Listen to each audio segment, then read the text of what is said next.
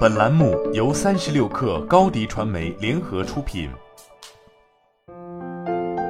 本文来自三十六氪神译局。大多数人的目标都很宏大，他们希望自己能够完成多个目标。然而，他们在所有感兴趣的事情方面的投入几乎都是三天打鱼两天晒网，最后一无所获。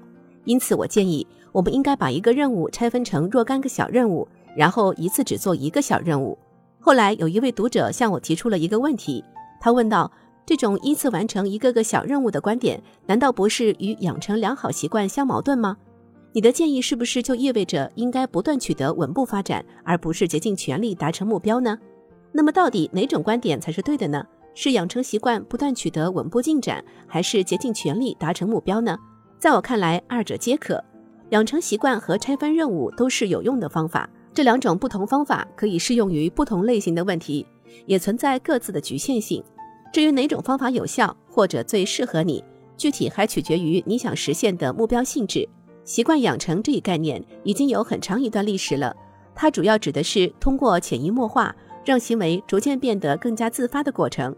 为了让习惯更好地起到促进作用，还需要关注以下几个方面的内容：行为可以转变成一种日常习惯。如果需要深入的思考或计划，那么根据定义，这就不可能成为一种习惯。每天早上坐下来写作可能成为一种习惯，而写作本身却不能成为习惯。这种行为必须能让人获得奖励，并且会让人感到身心愉悦。我在之前的一篇文章中提到，许多我们希望将其变成一种习惯的行为，其本身并不能让人感到愉悦。这意味着，虽然这些行为可能会变得更简单、更自发。但他们永远都不会完全转变成一种无意识的日常习惯。然而，值得注意的是，养成习惯还远远不够。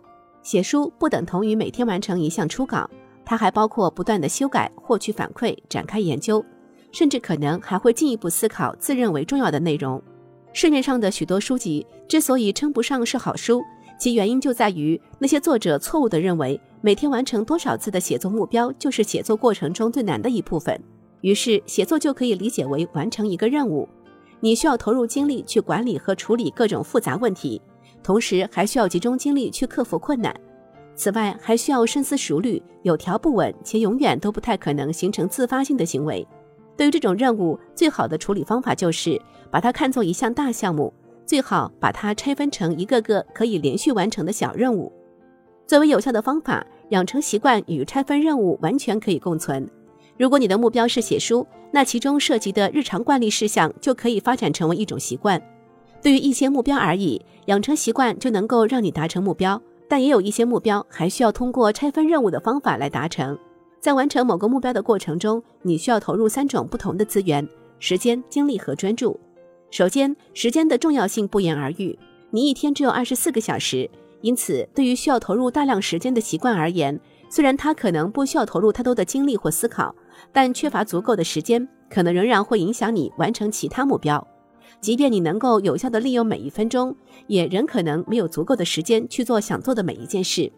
其次就是精力，养成习惯可以让你减少投入的精力，但这并不意味着就完全不需要任何精力的投入。对此，它主要有两方面影响。首先，生活中难免会出现各种变化，这就可能需要时不时的养成新的习惯。此外，这还意味着，即使你可以把希望养成的所有习惯都安排到日程中，你可能也没有足够的精力去应对这些事情。最后，专注可能是这三者之中最具局限性的因素。如果完成某个项目需要计划、思考和专注，那么你可能一次最多只能做一两件事，再多的话就会直接降低你的效率。你同时能做几件事，取决于你的时间、精力和专注。养成习惯可以让你投入更少的精力和专注力。